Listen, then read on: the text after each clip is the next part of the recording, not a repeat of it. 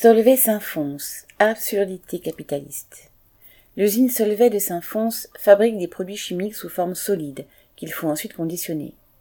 Depuis des années, ce travail est effectué par des salariés de la société sous-traitante Rhenus. Mais au mois de juillet, dans un de ses ateliers, le robot qui met les sacs de 25 kilos en palettes était cassé. La société sous-traitante, dont le contrat n'est pas renouvelé en fin d'année, a refusé d'assumer la mise en palette manuelle qui n'est pas prévue dans son contrat. Et Solvay, pris à son propre piège, n'a pas trouvé de faille juridique pour l'y obliger.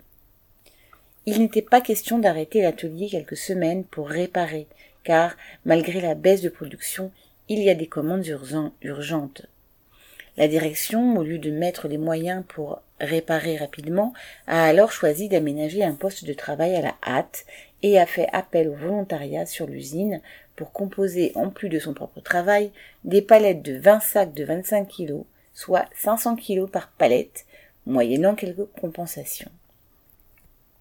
La direction profite des inquiétudes entretenues par les baisses de production dans plusieurs ateliers pour trouver des volontaires.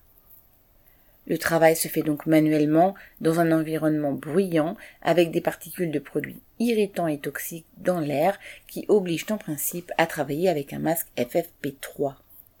Le travail est rendu encore plus pénible par la canicule et les fortes chaleurs dans l'atelier où la température frôle parfois les 50 degrés centigrades.